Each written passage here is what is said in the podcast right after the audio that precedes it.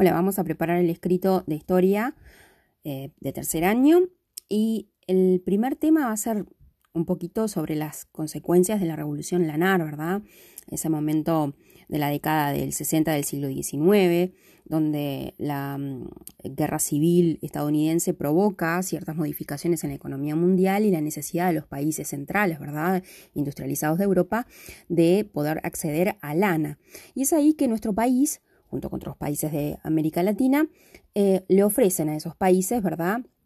Eh, su materia prima y en Uruguay se hacía en un momento donde su máximo em, elemento de exportación, que era el cuero, bajaba su precio. Entonces, lo que habían empezado a hacer algunos extranjeros, que era mejorar el tipo de raza de las ovejas, bueno, eso se empieza a extender y todo, ¿verdad? Hay toda una serie de consecuencias eh, muy positivas en el campo, creando una media clase social em, en el campo, eh, la inmigración, ¿verdad? Desde Europa, los que traían el oficio de, esquiladores, etcétera, etcétera.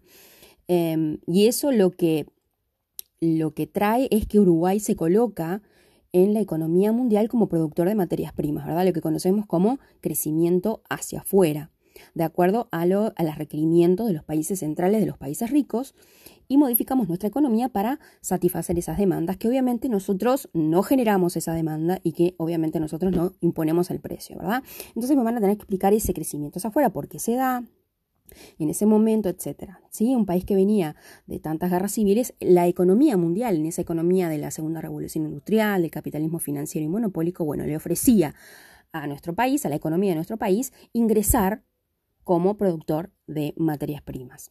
Y vamos, obviamente que esta, esta consecuencia es básica para lo que conocemos como la modernización en Uruguay, que se da de la mano del militarismo. ¿sí? Y la primera figura es Lorenzo Latorre. Les voy a preguntar eh, cómo llega al poder Lorenzo Latorre, ¿verdad? Que era un coronel, que era la figura absolutamente respetada, muy destacado en la guerra del Paraguay, ¿verdad? Que tiene un gran apoyo del ejército. Y bueno, un país que tenía la posibilidad de ingresar a la economía mundial no podía a su vez tener tantas, tantos problemas económicos, con problemas bancarios, con problemas de la moneda, em, con inseguridad, la, propiedad privada eh, estaba muy em, eh, endeble, ¿verdad? Entonces se necesitaba un montón de cambios, por lo tanto las fuerzas vivas, las clases altas, urbanas y rurales, eh, extranjeros y también orientales, deciden, ¿verdad?, en una reunión que el hombre ideal tenía que ser un hombre fuerte, eh, que impusiera respeto y las modificaciones necesarias para que el país saliera beneficiado, es decir, ellos también salen beneficiados y bueno, una vez que deciden el nombre de la torre, ¿verdad? Invitan al resto de la población que se quisiera unir para ir a buscarlo. Em, y bueno, él va y dice que va a ser, ¿se acuerdan? Un gobierno no, no ilustrado, pero sí eh, honrado. Y se transforma en un golpe porque disuelve las cámaras que democráticamente, de acuerdo a la constitución de 1830, eh, había sido electa. Y no fue un golpe militar porque no fue por la fuerza del ejército que eh, se liquidó las cámaras, aunque sí obviamente todo el mundo sabía que tenía el apoyo eh, del ejército y por lo tanto era de temer, pero tampoco lo benefició directamente al ejército, ¿verdad? Es más, eh, se, se profesionaliza, pero se reduce el número y no sale favorecido económicamente. Por lo tanto, sí es un golpe, sí es una dictadura, pero no es una dictadura militar, por más que al frente esté el dictador y con la ayuda del ejército. Después vamos con los principales cambios, ¿verdad?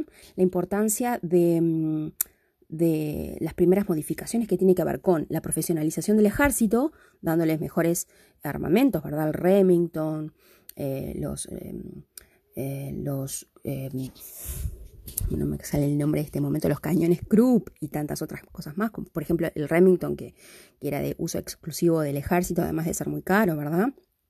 También las comunicaciones con, se, con acrecentando la cantidad de vías férreas en el territorio nacional, el telégrafo, ¿sí? Em, el correo. Y después, además de los códigos civil y todo lo demás, obviamente, por lo que se destaca más esta modernización es por el código rural, ¿sí?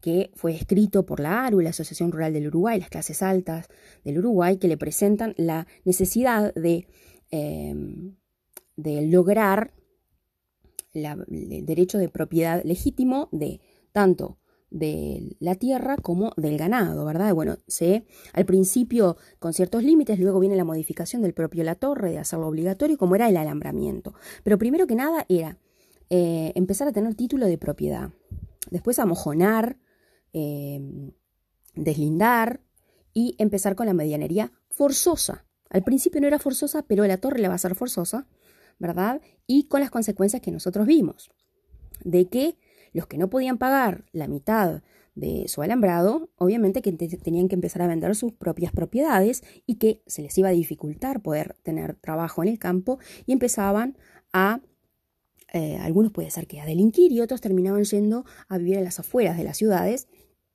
buscando alguna changa, porque obviamente eh, las industrias en nuestro país eran prácticamente inexistentes. Pero también eh, la importancia del ganado, ¿verdad? De, ejercer de la propiedad del ganado, que ya vimos la importancia que tenía para nuestro ingreso en la economía mundial.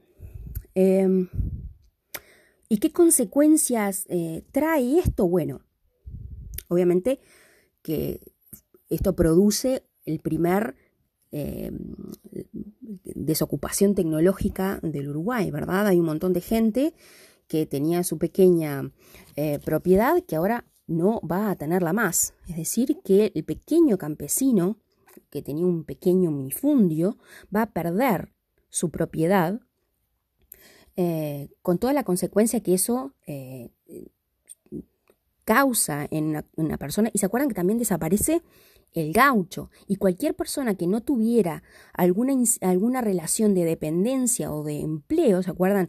Eh, que les causaba gracia, ¿verdad? que tuviera el documento de conchabado, no podía andar suelto por la calle.